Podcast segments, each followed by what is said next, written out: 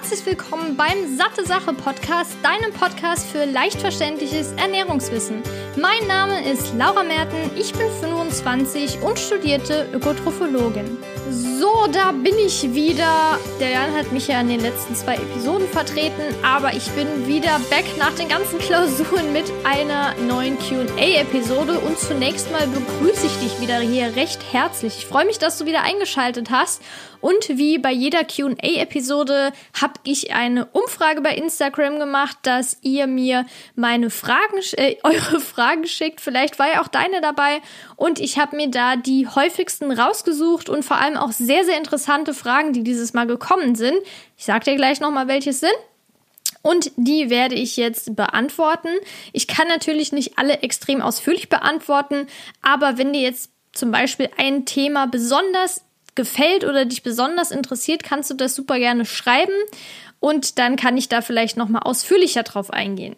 Also insgesamt sind es jetzt zehn Fragen, Quatsch, zwölf Fragen geworden und unter anderem beispielsweise eine Frage mit fährt die Stoffwechselrate runter, wenn die Periode ausbleibt und verbrennt man dann wirklich 30 Prozent weniger Kalorien? Die zweite ist, stimmen die Aussagen von der Dokumentation What the Health auf Netflix. Dann geht es noch darum, ob man zu viele Antioxidantien zu sich nehmen kann, ob es hilfreiche Tipps zu Rosacea, also zu dieser Haut, ja, Erkrankung mehr oder weniger gibt, dann ob zum Beispiel Algenöl wirklich ein verzerrtes DHA zu EPH-Verhältnis hat, was manche Influencer scheinbar im Moment da so ähm, ja promoten oder beziehungsweise sagen. Dann, wie man sich am besten ernährt bei hormoneller Imbalance, welche Süßungsmittel unserer Meinung nach oder in dem Fall meiner Meinung nach am besten sind, gesundheitlich beurteilt, ob Kalorien gleich Kalorien sind, warum denn aktuell alle möglichen Leute hier Proteinshakes trinken, ist es überhaupt sinnvoll, als, sage ich jetzt mal, normaler Mensch, der normal sportelt, jetzt nicht so krasse Fitnessmensch ist, das überhaupt zu trinken, was meine Meinung zu Abnehmshakes wie zum Beispiel Almazet ist, ob Holotranscobalamin, also der Parameter im Blut, ausreicht für die Diagnose von einem B12-Mangel oder ob da noch weitere Parameter bestimmt werden müssen und wie oft Veganer sowohl den B12 als auch Eisenstatus testen lassen sollten. In der Reihenfolge würde ich auch sagen, starte ich jetzt direkt mal mit der Frage, ob die Stoffwechselrate runterfährt, wenn die Periode ausbleibt und ob man dann wirklich 30 Prozent weniger Kalorien verbrennt. Also zunächst mal würde ich echt gerne wissen, wer sowas verbreitet. Das ist ja, also ja, würde mich einfach mal interessieren. Vielleicht war es ja auch deine Frage und dann kannst du mir gerne mal sagen. Ich schaue mir das dann nochmal an. Aber eigentlich ist es so, dass das Ausbleiben der Periode nicht dazu führt, dass 30 Prozent weniger Kalorien verbraucht werden. Äh, das würde nämlich dann zum Beispiel dazu führen, dass eine Frau, die die Periode nicht mehr bekommt, was bei mir ja auch eine Zeit lang so war, weniger isst, weil sie eben denkt, hey, ich brauche ja weniger und dann womöglich noch unwahrscheinlicher die Periode wieder bekommt weil natürlich ist das dann ein krasses Kaloriendefizit, was dann wiederum einen Einfluss auf den Hormonhaushalt und das wiederum ein Einfluss bzw. Verstärker der ausbleibenden Periode ist. Das Ausbleiben der Periode bezeichnet man jetzt auch in der Fachsprache als Amenorrhoe und die häufigste Form oder beziehungsweise eine Form davon ist die sogenannte hypothalamische Amenorrhoe. Und da ist es im Wesentlichen so, dass diese durch die ja, Beziehung einfach von Lifestyle und Hormonen bedingt ist. Und da gibt es eben verschiedene Faktoren. Wenn wir es jetzt auf den Lifestyle beispielsweise beziehen, ist es sowas wie Energiedefizite, woraus dann geringes Körpergewicht resultiert oder auch eine schnelle und große Gewichtsabnahme, sehr geringe Energiezufuhr oder auch sowas wie Low-Fat-Diäten, beispielsweise Low äh, High-Carb-Diäten, also wo einfach die Fett der Fettanteil sehr gering ist oder auch einen geringen Körperfettanteil, dann exzessiver Sport und vor allem ohne ausgleichende Erhöhung der Energiezufuhr, das heißt letztendlich auch ein Energiedefizit. Dann weitere Faktoren sind natürlich auch Stress, die wirklich auch gerade auf die Hormone starke Auswirkungen haben können, wie beispielsweise seelischer Stress oder auch körperlich. Das heißt, wie jetzt gerade schon erwähnt, bei exzessivem Sport und wenn da eben viel zu wenig Regeneration danach ist und auch dementsprechend noch zu wenige Kalorien aufgenommen werden. Das alles kann dann beispielsweise zu Ausbleiben, zum Ausbleiben von der Periode, also zu Amenorrhoe führen. Jetzt ist natürlich die Frage, warum das so ist. Also wenn man seine Tage ja nicht mehr bekommt, ist es entweder, weil man schwanger ist oder weil eben die gerade aufgelisteten Faktoren eintreten. Und beispielsweise bei einer Schwangerschaft, ja, das ist natürlich logisch, das kostet den Körper mehr Energie als wenn man jetzt nicht schwanger ist. Und deshalb reguliert der Körper eben bei einer Schwangerschaft entgegen, wenn zu wenig Nahrung zur Verfügung steht. Und diese Körperreserven sind dann erschöpft. Das heißt, die Folge daraus ist, die Libido geht runter und die Periode bleibt aus. Weil ist ja auch irgendwie logisch. Ich mache immer so, ja, evolutionsbedingt, aber es ist wirklich so, wenn eine Frau zu wenig Energie aufnimmt, was soll die da überhaupt schwanger werden? Das macht ja gar keinen Sinn. Das heißt, äh, Moment mal, die kann gerade gar kein Kind bekommen, weil die kann das Kind nicht versorgen, wenn sie sich selbst schon nicht versorgen kann. Macht also gar keinen Sinn und das ist eben der Grund, warum die Periode dann ausbleibt, beziehungsweise was vor allem dann auch die Auswirkungen davon sein können. Bei mir war das ja ein ganz kurzer Exkurs. Die Episode solltest du dir auch unbedingt mal anhören. Da geht es eben um die Pille, wie ich die damals abgesetzt hat oder während ich die genommen habe, welche negativen Auswirkungen das auf meine Gesundheit, auf meinen Hormonhaushalten alles drum und dran hatte. Also wirklich sehr schockierend, aber auch interessant. Und da war zum Beispiel bei mir auch das Problem, als ich die Pille abgesetzt hat, dass ich erstmal ein paar Monate meine Tage nicht bekommen habe. Das ist beispielsweise auch ein hormoneller Faktor der dann Einfluss hat. Jetzt kommen wir doch mal als nächstes zu dem Dokumentarfilm What the Health, der eben auf Netflix ist und der ist gemacht von Kip Anderson und Kegan Kuhn. Und die Kernaussagen, die jetzt hier besprochen werden sollen, sind: ist vegan bzw. ist äh, ist, die Kernaussage ist, ist vegan, dann bleibst oder wirst du gesund und Tierprodukte sind ungesund. Des Weiteren, Lebensmittellobbyisten manipulieren die Empfehlungen und geben Studien in Auftrag, die tierische Lebensmittel als gesund darstellen. Im Prinzip ist es so, dass die Dokumentation wichtige Fragen zum Thema Ernährung stellt und eben auch den Einfluss auf unsere Gesundheit. Das ist auch auf jeden Fall schon mal sehr gut und die Kernaussage zu mehr naturbelassenen pflanzlichen Lebensmitteln ist aus ernährungsphysiologischer, ethischer und natürlich auch Umweltperspektive auf jeden Fall zu begrüßen. Aber es gibt, wie so oft, immer noch ein paar Probleme und auch Kritikpunkte meinerseits und vor allem, wenn man das jetzt aus wissenschaftlicher Sicht betrachtet, was ja auch mein Anspruch ist und deshalb wurde mir wahrscheinlich auch die Frage gestellt, um das Ganze objektiv vor allem zu bewerten. Denn Kritikpunkte sind zum Beispiel, wie auch ähm, ja, bei Studien manchmal oder ja, sagen wir, wenn man sich Studien zurechtlegen will. Das ist auf jeden Fall machbar. Natürlich gibt es auch ein sogenanntes Peer-Review-Verfahren, sprich, wenn jetzt beispielsweise eine Studie, ein Review und so weiter veröffentlicht werden soll, schauen nochmal Experten drüber, die das Ganze eben begutachten und dann sagen, es wird veröffentlicht oder nicht. Es gibt auch eine Seite, das ist, glaube ich, vom letzten oder vorletzten Podcast. Da musste man die Beschreibung reinschauen. Da habe ich auch den Link reingepackt, beziehungsweise der Jan. Da werden auf dieser Seite eben auch ja, Artikel genannt oder Studien, die auch nochmal zurückgezogen wurden, weil beispielsweise irgendwelche methodischen Mängel oder falsche Aussagen getroffen wurden. Also auf jeden Fall sehr interessant, lohnt sich da mal durchzustöbern. So, das ist auf jeden Fall so, dass manche ja angeführten Studien eben keine signifikanten Ergebnisse ja zeigen. Also womöglich im, ja so zufällige Zusammenhänge und es werden meistens eben diese Korrelationsstudien aufgeführt. Und bei den Korrelationsstudien ist es so, dass man sagt, A und B treten gleichzeitig auf, aber es kann nicht direkt gesagt werden, dass A zu B führt oder beispielsweise B aus A resultiert. Beispiel für eine Korrelation wäre jetzt, die Sonne geht morgens ja auch nicht auf, weil der Hahn kräht. Also das ist ja logisch. Nicht, weil der Hahn irgendwie auf dem Land kräht, nur deshalb geht die Sonne auf. Natürlich ist es so, dass der Hahn, also ich gehe mal davon aus, die meisten Hähne eben morgens krähen, wenn die Sonne so langsam aufgeht, hat aber nichts damit zu tun, dass die Sonne jetzt beispielsweise nur weil der Hahn nicht krähen würde, auch nicht aufgehen würde. Das wäre jetzt ein Beispiel von der Korrelation.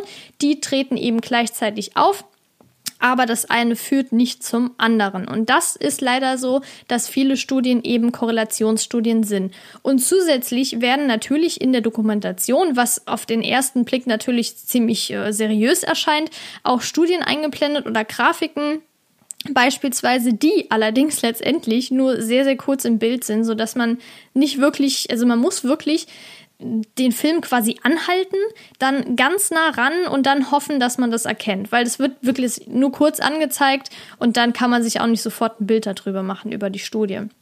Das ist natürlich schade, weil wenn gerade solche Studien aufgeführt werden, denkt man natürlich zuerst, boah, krass, äh, ja, gutes äh, Fazit und so, bestätigt das Ganze nochmal. Aber wenn man sich das dann genauer anguckt, ist es natürlich nicht mehr so optimal.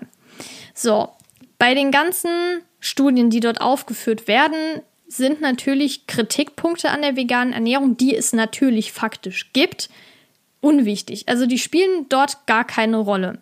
Und außerdem ist natürlich das Problem bei, ja, leider vielen, sage ich jetzt mal, subjektiven Dokumentationen, die auf eine Sache, in dem Fall vegane Ernährung hin drauf zielen, dass die auch dieses Schwarz-Weiß-Denken in Sachen Ernährung fördern. Das heißt, nur vegan ist gut, tierische Lebensmittel sind schlecht oder beispielsweise nur Low Carb ist super, alles andere ist schlecht. Das ist eben dieses blöde Schwarz-Weiß-Denken, was ich richtig doof finde, weil man kann einfach nicht sagen, für jeden Menschen ist das gesund und das ungesund. Geht leider einfach nicht, weil ja, kannst du dir wahrscheinlich denken, die Menschen sind unterschiedlich, nicht für jeden klappt das Gleiche. Aber das habe ich, glaube ich, schon oft genug gesagt. Ja, ich finde einfach, dass diese Dokumentation nicht jetzt als Beispiel für die wissenschaftliche Herleitung von der veganen Ernährung gesehen werden soll, denn es fehlen einfach leider die wissenschaftliche Vorgehensweisen und die Dokument Dokumentation betreibt auch ganz klar dieses Cherry-Picking. Das heißt, die Regisseure, die bedienen sich eben genau an den Studien, die eben diese Aussage natürlich unterstützen. Und das ist im Prinzip ja auch gar nicht schlimm. Man muss sich eben nur dessen bewusst sein, dass dieser Dokumentarfilm What the Health nicht objektiv berichtet, sondern eben subjektiv an das Thema herangeht. Und damit ist es meiner Meinung nach eher Unterhaltungsdokumentation als jetzt seriöse und wissenschaftlich korrekte Aufklärung. Das muss man also auf jeden Fall im Hinterkopf behalten und die Sache ist folgende. Also meiner Meinung ist das Problem einfach, weil ja, die ethischen und die Umweltaspekte sind oft nicht ausreichend, wenn man jemanden überzeugen will von der pflanzlichen Ernährung, weil eben immer wieder wissenschaftliche Begründungen für die vegane Ernährung aus Gesundheitsgründen entwickelt werden. Und nüchtern betrachtet ist zwar das Ziel an sich lobenswert, aber der Weg halt dahin nicht. Und der Zweck heiligt nicht die Mittel, und ja, auch wenn man schon eine Dokumentation mit wissenschaftlichem Anspruch macht, was ja wahrscheinlich eigentlich der Grund für diese Doku war, dann sollte man dem einfach gerecht werden. Und ja, davon abgesehen ist einfach nochmal von meiner Seite aus der Hinweis, dass wir natürlich den Trend zur pflanzenbasierten Ernährung unterstützen und begrüßen, aber nicht, wenn dafür eben wissenschaftliche Fakten verbogen oder verheimlicht werden müssen. Das finde ich nämlich echt schade. Und meiner Meinung nach ist der bessere Einsach, ein Ansatz, der bessere Ansatz einfach, dass man die ethischen und Umweltgründe an erste Stelle stellen soll und dann mit der Begründung kommt, warum es aus gesundheitlicher Sicht völlig unbedenklich ist, sich pflanzlich zu ernähren, wenn man bestimmte Dinge einfach beachtet und dass dadurch eben das Risiko für manche Erkrankungen sinken kann, ist natürlich ein super Nebeneffekt, aber sollte nicht der Hauptgrund sein. Und deshalb ist es auf jeden Fall als Fazit jetzt nochmal gesehen, meiner Meinung nach keine, kein objektiver Dokumentarfilm. Man sollte sich jetzt nicht darauf beschränken zu sagen, dass vegan das einzig wahre ist. Das ist das Nonplusultra. Man sollte generell nicht so ein Schwarz-Weiß-Denken haben. Man soll die Sachen hinterfragen und meiner Meinung nach ist die ja, Herangehensweise in Ordnung, aber die Umsetzung leider nicht so optimal. Weil natürlich der wissenschaftliche Background jetzt auch nicht so bombastisch ist. Leider eben diese ganzen Korrelationsstudien, die angeführt sind und leider auch vor allem nur ganz kurz eingeblendet, sodass im Prinzip der, ich nenne es jetzt mal Normalburger, Burger, geil, der Normalburger, ja genau, also der, der Normalbürger, der sich ja in der Regel nicht so gut damit auskennt, was ja völlig normal und legitim ist, habe ich ja vor dem Studium auch nicht, der hinterfragt natürlich vieles nicht. Das heißt, wenn da aufgeführt wird, eine Studie mit beispielsweise 1000 Teilnehmern, wo das und das eingeschlossen wurde, hat gezeigt, dass eine vegane Ernährung dazu führt, dass die und die Erkrankung seltener auftritt oder dass die und die Erkrankung zurückgeht. Das hört sich natürlich im ersten Moment richtig klasse an, aber dann behält man natürlich diesen Fakt im Hinterkopf. Aber dass das dann gegebenenfalls von dem Studiendesign jetzt nicht so optimal war und vielleicht auch gar nicht so aussagekräftig, wird natürlich nicht gesagt. Und meiner Meinung nach fände ich sogar besser, eben wie gesagt, von der Umwelt- und Ethikseite zu kommen, dann die positiven Effekte aufzuführen und dann zu sagen, hey, das ist gar kein Problem.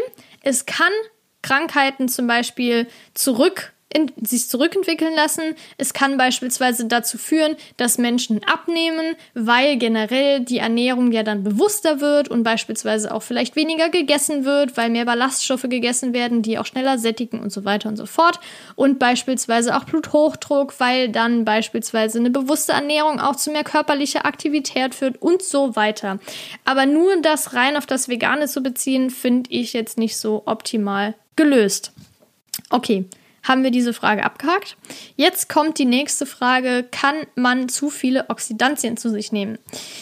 Ich würde mal sagen, die bekanntesten Oxidantien sind Vitamin C, Vitamin E und Carotinoide, das heißt, das sind Provitamin A, aber auch Polyphenole, die sind eben wichtig für antioxidative Prozesse im Körper. Jetzt muss man unterscheiden. Aus ganzen Lebensmitteln wie zum Beispiel Beerenfrüchten, Gemüse, Nüssen und Samen ist es fast unmöglich, zu viele Antioxidantien aufzunehmen. Wichtig ist dieses fast, weil es eben in der Wissenschaft, zumindest jetzt bei Medizin und Ernährung, so üblich ist, möglichst keine Absolutaussagen zu machen, wie jetzt gerade mit diesem Vegan, nochmal um darauf zurückzukommen es ist eben wirklich, wenn man irgendwo eine absolute Aussage liest, sollte man es sofort hinterfragen, weil Ernährung und Medizin ist das immer sehr, sehr kritisch und seltener, sage ich jetzt mal, als beispielsweise in der Physik. Ich hoffe, das war jetzt ein gutes Beispiel. Ich kenne mich nicht so aus mit Physik, aber im Prinzip ist Physik ja öfter faktisch als jetzt in der Ernährung, weil man in der Physik mehr isolieren kann, soweit ich weiß. Aber ich gehe stark davon aus, du weißt, was ich meine. Jetzt ist natürlich der andere Aspekt Supplements. Da sieht es nämlich ganz anders aus. Da gibt es natürlich ein paar Studien, die bei Überdosierung von Antioxidantien negative Effekte dargestellt haben. Das betrifft in, den, in vielen Fällen auch vor allem Vitamin E. Und häufig zeigen eben Antioxidantien in Supplements zu dem nicht gewünschten positiven Effekt auf die Gesundheit, zum Beispiel jetzt die Prävention von Erkrankungen und zeigen eher dann gar keinen Effekt und im schlimmsten Fall natürlich können hohe Antioxidantienmengen über Supplements das Risiko für verschiedene Erkrankungen sogar erhöhen. Und jedoch ist es so, dass abschließende Studien, die eben wirklich eindeutige Ergebnisse liefern, bisher noch fehlen. Und um die Frage jetzt in einem Satz einfach mal zu beantworten, kann man zu viele Antioxidantien zu sich nehmen? Ja, kann man, aber nicht auf natürlichem Weg, sondern eher dann durch zu hoch dosierte Supplements. Die ganzen Studien übrigens nochmal an dieser Stelle zu erwähnen, sind nochmal in den Shownotes verlinkt. Also hier auch nochmal Transparenz wird groß geschrieben.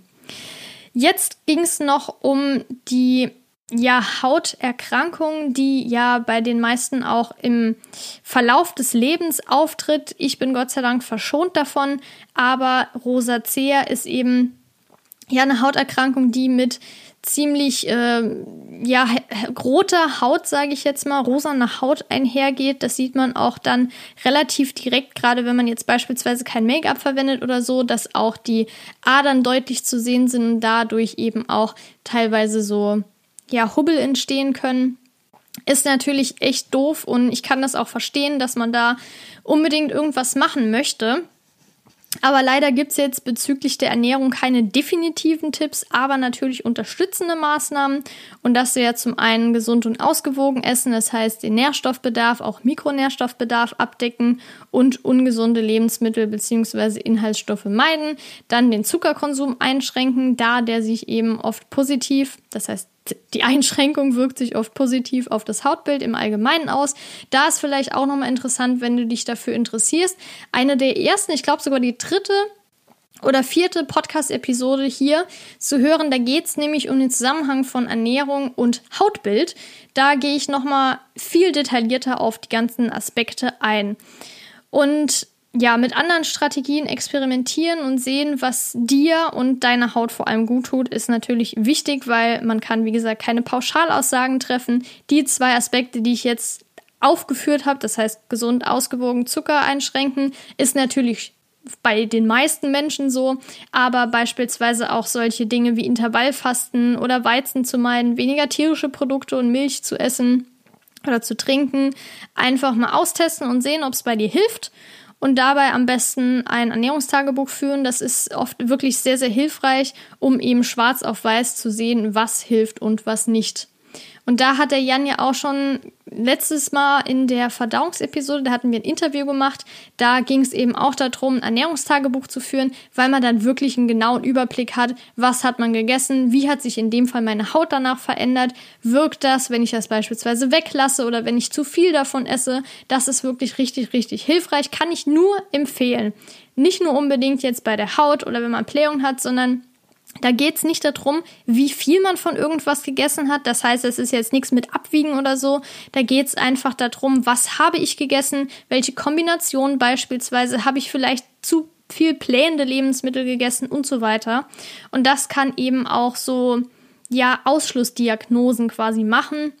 Das heißt, du hast beispielsweise an dem einen Tag Produkt oder Lebensmittel X gegessen, dann hast du dich am nächsten Morgen total schlecht gefühlt und dann hast du es beispielsweise nochmal gemacht und hast dich nochmal schlecht gefühlt und du lässt das weg und dir geht's besser. Dann weißt du, dass das Lebensmittel X eben jetzt nicht so optimal für dich ist.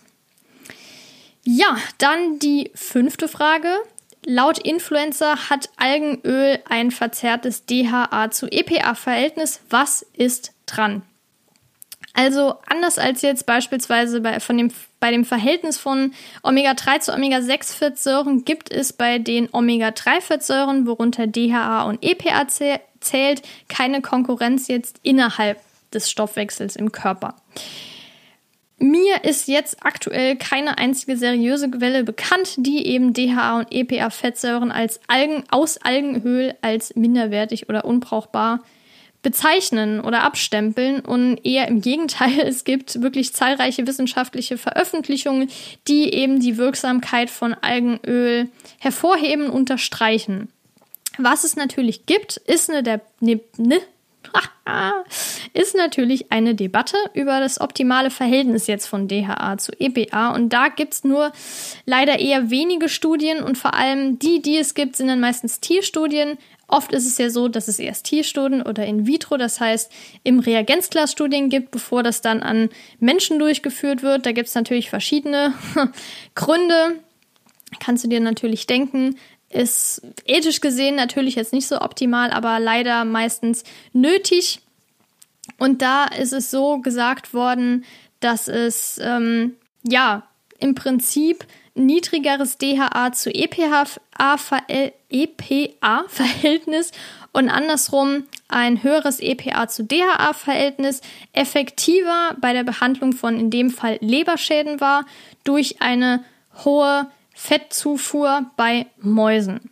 Wie gesagt, Studien sind unten nochmal verlinkt in der Beschreibung. Und dann gab es noch eine In-vitro, das heißt im Reagenzglas-Studie, die eben einen Kont äh, Kontext herstellen konnte von Alzheimer-Erkrankungen und dass dort beispielsweise jetzt ein Verhältnis von 1 zu 1 oder 2 zu 1 im, zugunsten jetzt zu DHA, das heißt DHA zu EPA oder nur DHA am besten hinsichtlich jetzt der Reduktion von Zelltod, also jetzt, wenn man es genau betrachten will, wissenschaftlich Apoptose, war eben. Ja, ähm, natürlich können, siehst du jetzt allein an diesen beiden Studien, dass die Empfehlungen von dem optimalen DHA zu EPA-Verhältnis oft auf die jeweilige Person und vor allem auch die Erkrankung ja ähm, ankommt einfach. Und in den Tierstudien jetzt beispielsweise bezüglich Leberschäden war mehr EPA besser in der anderen Studie, wo es jetzt um neurodegenerative Erkrankungen ging, wie beispielsweise Alzheimer, war DHA besser. Also besser jeweils in Anführungszeichen. Das konnte man natürlich auch nicht so 100% sagen. Und wie gesagt, es gibt auch meiner Meinung nach wenn du eine kennst, unbedingt mir schreiben. Es würde mich wirklich sehr interessieren. Keine aktuelle Humanstudie zu diesem Thema, die das eben wirklich aufzeigt, dass es da bestimmte Dinge gibt, die einen großen Einfluss haben. Jetzt kommen wir aber zum Algenöl, vor allem zur Bioverfügbarkeit von Algenöl und da zumindest von dem DHA.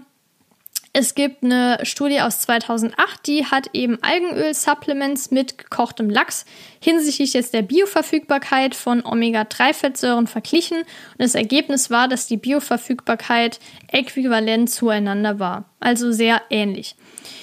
Das heißt, mein Fazit jetzt zu dieser Frage ist, auf jeden Fall ist es sehr, sehr wichtig, auf die Omega-3-Food zu Zufuhr zu achten und vor allem bei veganer Ernährung kann ich empfehlen, DHA und EPA zu supplementieren. Das machen der Jan und ich auch, um einfach da auf Nummer sicher zu gehen, weil eben das Problem ist, dass gerade bei pflanzlichen äh, Omega-3-Quellen das schlechter in DHA und EPA umgewandelt wird als jetzt beispielsweise bei Lachs.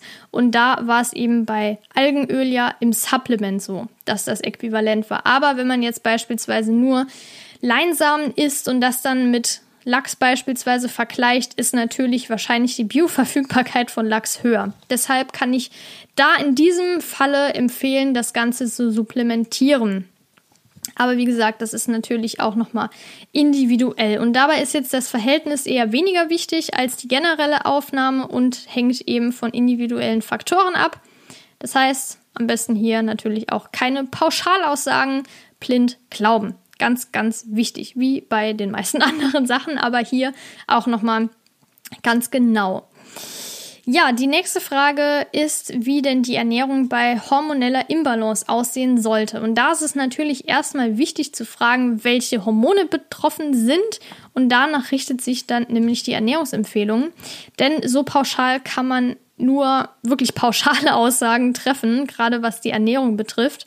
Und das wären, ja, ich nenne es jetzt mal die üblichen Verdächtigen. Übrigens ist der Film auch cool.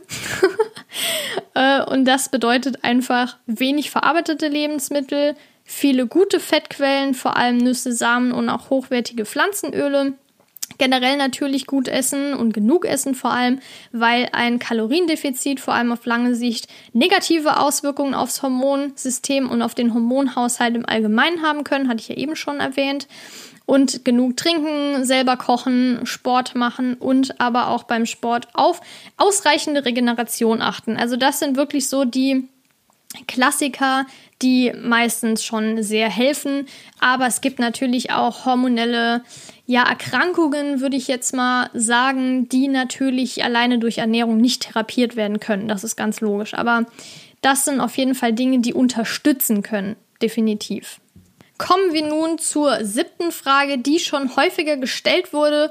Und ich muss ehrlich sein, ich habe die auch schon mal in einer QA-Episode mehr oder weniger, ja, ich habe es schon beantwortet, aber mir sind jetzt noch ein paar Aspekte, beziehungsweise war das da jetzt nochmal eine genauere Frage, die ich beantworten möchte und deshalb jetzt nochmal aufgreife. Und zwar geht es hier nochmal um Süßungsmittel, welche am besten sind. Und hier waren jetzt Beispiele genannt wie Kokosblütenzucker, Sirup und auch Xylit beispielsweise, was unserer Meinung nach oder wissenschaftlich aktuell am gesündesten oder am besten für den Körper ist. Es kommt natürlich drauf an, man muss unterscheiden, will man jetzt beispielsweise Kalorien einsparen, dann sind natürlich Süßstoffe geeignet, in dem Fall nur um Kalorien jetzt zu sparen, weil die eben keine Kalorien haben und in geringen Mengen harmlos sind. Zumindest wenn die jetzt in der EU zugelassen sind, weil das äh, ist schon zu beachten, wenn es jetzt irgendwie aus dubiosen äh, Firmen kommt, die man noch nie zuvor gehört hat, die am besten nicht mal eine Website haben oder kein Zertifikat, würde ich das jetzt nicht unbedingt nutzen, aber Eben Süßungsstoff, äh, Süßstoffe, die in der EU zugelassen sind, kann man in geringen Mengen harmlos zu sich nehmen, aber natürlich gibt es da auch nochmal super viele Diskussionen um, ich würde sagen, einfach auf der sicheren Seite zu sein, wenn man sich Sorgen macht jetzt darum, einfach wenig Süßstoffe konsumieren. Das ist einfach, ja, die logische Folgerung daraus, würde ich jetzt mal behaupten. Und wenn jetzt aber beispielsweise Kalorien nicht so wichtig sind, dann kann man natürlich Süßungsalternativen benutzen, wie jetzt Xylit. Da ist allerdings Vorsicht geboten, weil eben bei höheren Dosen auch ein abführender Effekt auftreten kann.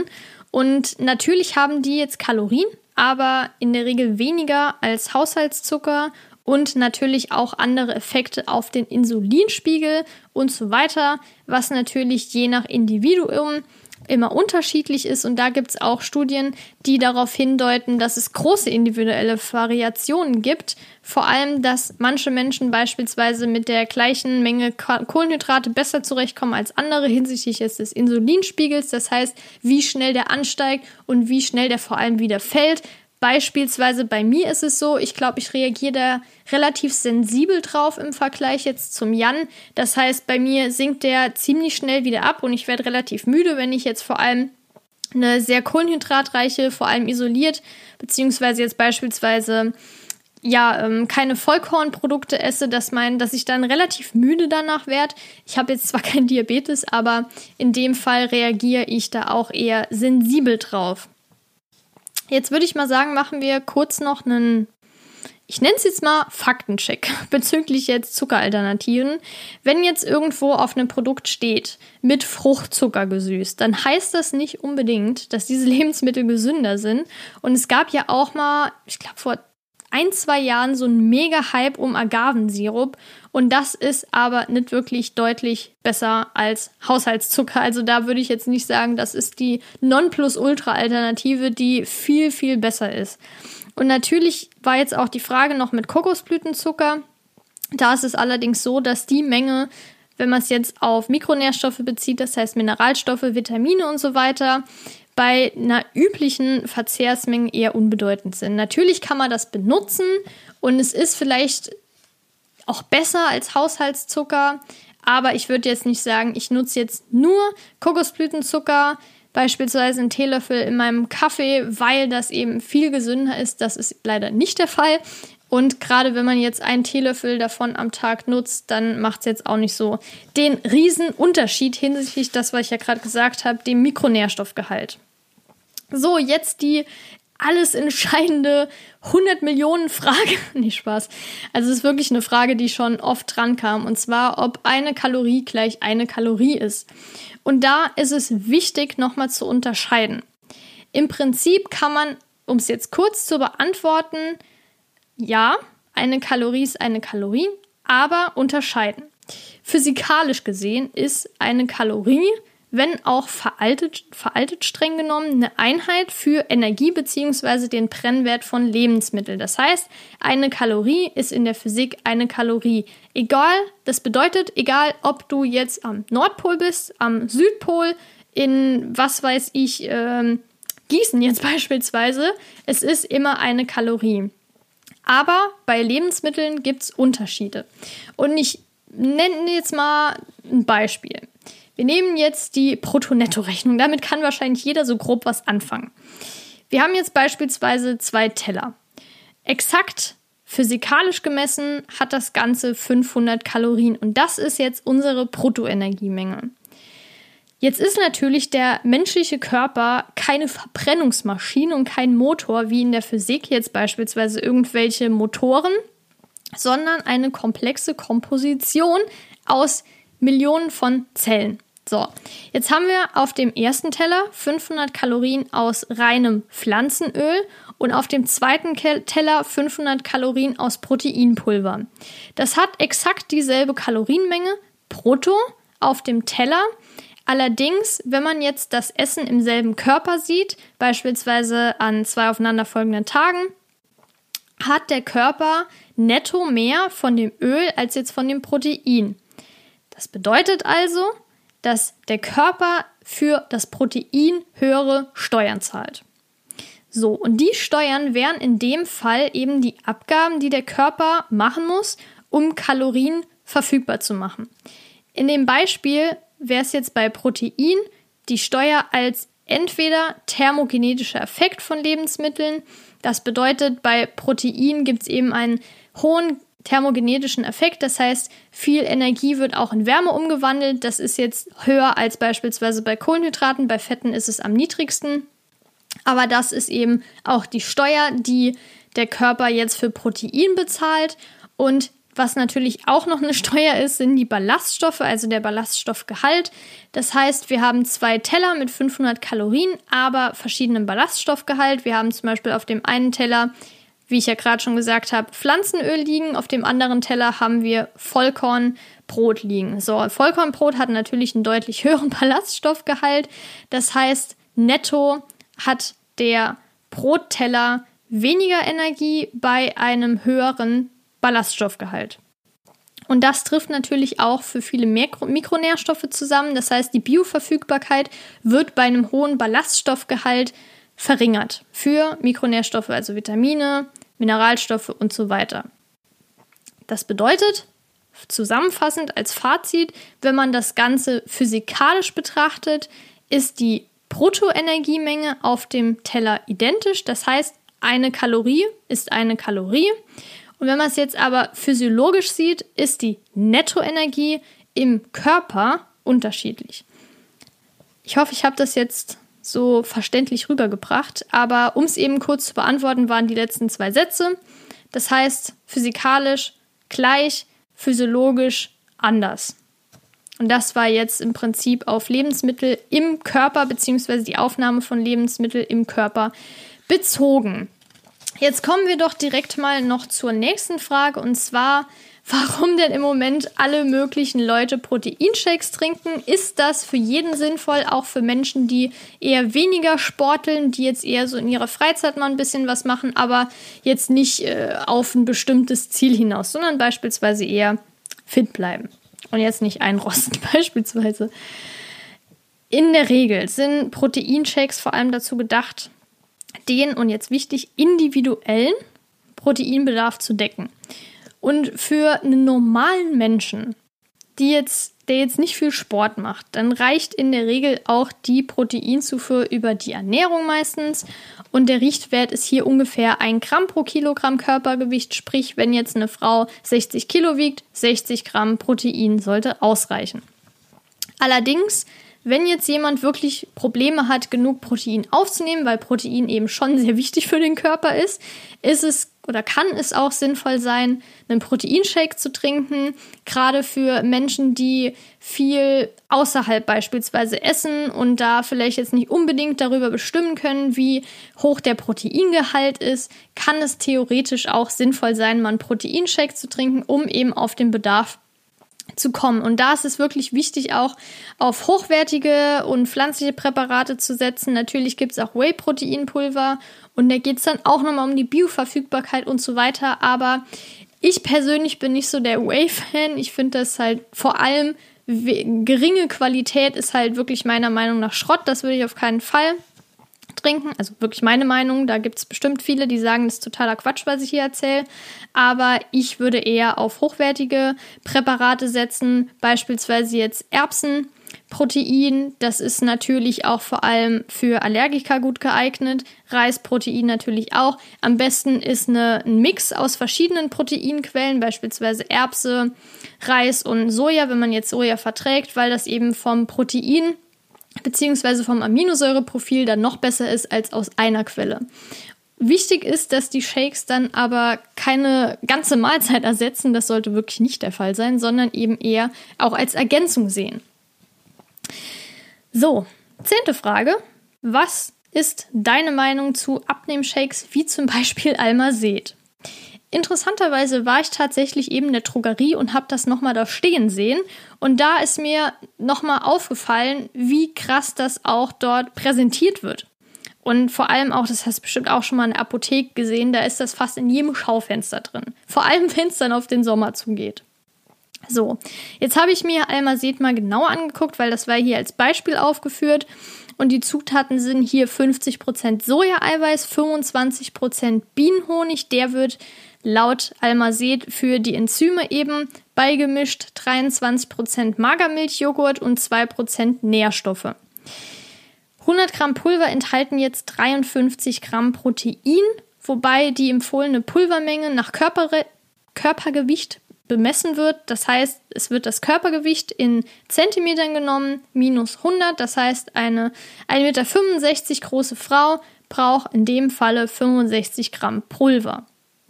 So, mit Almazet, laut äh, Beschreibung und Werbeversprechen, Verbrechen wollte ich gerade sagen, in manchen Fällen trifft das sogar zu, soll eben eine oder mehrere Mahlzeit ersetzt werden können. Und daher ist es auch wichtig, dass das Pulver mit Vitaminen und Mineralstoffen angereichert wird, weil es gibt natürlich auch eine Diätverordnung, die vorschreibt, dass Diätshakes alle wichtigen Nährstoffe enthalten müssen. Und da gibt es allerdings auch Grenzen, wobei da auch ein bisschen Spielraum ist. Aber wie gesagt, es gibt auf jeden Fall Grenzen. Und da wird eben ein Shake mit 200 bis 300 Millilitern bemessen und die sollen etwa vier Stunden sättigen, wie eine normale Mahlzeit steht da. Komme ich gleich noch drauf zu sprechen. Und äh, wofür dann in dem Fall vor allem Soja und Magermilch sorgt, weil das eben das Eiweiß ist, die Eiweißquelle und Eiweiß sättigt eben länger als Kohlenhydrate und Fett. Das ist auf jeden Fall faktisch korrekt. Und zusätzlich ist der Shake dann noch frei von künstlichen Zusatzstoffen. Ich habe mir das jetzt alles mal so ein bisschen zusammengeschrieben und mein Fazit ist zwar, dass natürlich in diesen Shakes auch wichtige Nährstoffe enthalten sind, aber meiner Meinung nach würde ich trotzdem lieber ganze Lebensmittel essen. Wenn man es jetzt von der Verdauungsperspektive betrachtet, ist es natürlich nicht so optimal, dauerhaft nur Shakes zu trinken. Natürlich ist es auch irgendwann langweilig, weil ich glaube, es gibt jetzt da keine 20 Geschmacksrichtungen. Und vor allem bezüglich Verdauung ist es ähnlich wie bei Smoothies oder anderen Shakes, dass eben diese den ja, Verdauungstrakt ziemlich schnell passieren können und dass manche Nährstoffe nur unzureichend oder ja relativ wenig und nicht ausreichend aufgenommen oder gespalten werden können. Das ist natürlich auch ein Problem. Jedoch ist es für sehr stark adipöse Menschen extrem wichtig, erstmal schnell abzunehmen, weil das eben auch lebensbedrohlich sein kann. Natürlich gibt es auch bariatrische Chirurgie, das heißt ja Adipositas-Chirurgie, beispielsweise jetzt ein Magenband oder wenn es ganz krass ist, ein Magenbypass und so weiter, um dann eben schnell Gewicht abzunehmen. Aber so Shakes sind auch für Menschen geeignet, die eben schnell abnehmen wollen.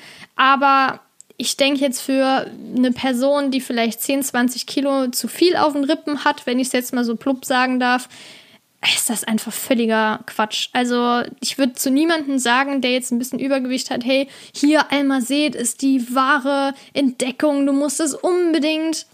Also würde ich nicht machen. Ich würde dann eher auf normale Proteinquellen aus ganzen Lebensmitteln zurückgreifen. Abgesehen davon, wenn man wirklich nährstoffreiche Lebensmittel zu sich nimmt, Obst, Gemüse und so weiter, da ist natürlich nicht nur jetzt Protein drin, sondern da ist auch noch Wasser drin, da sind auch Ballaststoffe drin, die länger sättigen, auch Protein, was länger sättigt. Natürlich muss man bei den Ballaststoffen, wie ich ja eben gesagt habe, mit den Nährstoff, mit der Nährstoffaufnahme nochmal be beachten. Aber nichtsdestotrotz finde ich das persönlich immer noch besser, es sei denn, man muss jetzt wirklich schnell Gewicht verlieren. Aber das ist, denke ich, äh, in deinem Fall nicht so. Und ja, deshalb. Also wie gesagt, Fazit muss nicht unbedingt sein. Dann war jetzt noch, waren noch zwei Fragen bezüglich Vitamin B12. Die erste Frage war, ob der Parameter Holotranscobalamin ausreicht für, also alleine der Wert ausreicht für eine Diagnose von einem B12-Mangel oder ob noch weitere Parameter bestimmt werden müssen.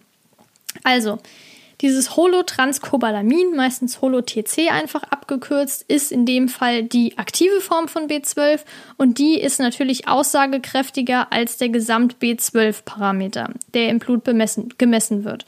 Es gibt drei Proteine jetzt, zwei davon sind eben im Blut. Einer davon ist im Magen. Im Magen ist der Intrinsic Factor, der auch wie die anderen zwei im Blut, also Transcobalamin und Haptocorin, an B12 binden. Und dadurch können auch kleine Mengen gebunden werden. Das heißt, selbst wenn jetzt beispielsweise in der Nahrung, in Fleisch jetzt relativ wenig B12 enthalten ist oder beispielsweise auch durch Supplements, ist das ziemlich effektiv und es können schon wirklich geringe Mengen aufgenommen werden. Und durch die Bindung von B12 jetzt an Transcobalamin und Haptokurin entstehen sogenannte Komplexe. Das wäre jetzt in dem einen Fall Holotranscobalamin und bei dem anderen Holohaptokurin. Also immer dieses Holo davor. Und das sind dann die aktiven Formen. Jetzt ist es allerdings so, dass dieses Hapto, äh, Holohaptokurin, sorry, zwar 70 bis 90 Prozent des im Blut enthaltenen B12s darstellt, aber biologisch nicht in der Lage ist, mit anderen Substanzen chemisch zu re reagieren. Und dieser Holotranscobalamin, dieses Holotranscobalamin repräsentiert im Vergleich dazu zwar nur wenig, also 10 bis 30 Prozent von dem im Blut zirkulieren oder im Körper zirkulierenden B12, ist allerdings die einzige Form, die von den Zellen aufgenommen werden kann. Und dieses Holohaptokurin eben nicht, auch wenn das jetzt super viel quasi repräsentiert. Deshalb ist es auf jeden Fall sinnvoll, den Holotranscobalamin-Wert zu testen, weil der eben schon aussagekräftig ist im Fall von B12. Es gibt natürlich noch andere Parameter, was jetzt auch beispielsweise bei Eisen der Fall ist, die auch hinweisen können auf einen B12-Mangel. Jetzt springe ich direkt zur nächsten Frage, wie oft Veganer B12 und Eisen testen lassen sollten. B12 hat einen, beziehungsweise der Körper hat einen sehr, sehr großen B12-Speicher, der je nach Status natürlich ungefähr zwei bis drei Jahre anhält. Natürlich gilt, und das sage ich ja total oft und das ist auch extrem wichtig, bevor du irgendwas supplementierst, auf jeden Fall den Wert vorher bestimmen lassen. Bei B12 ist es jetzt zwar so, dass es ein wasserlösliches Vitamin ist und es auch eher schwer überdosiert werden kann.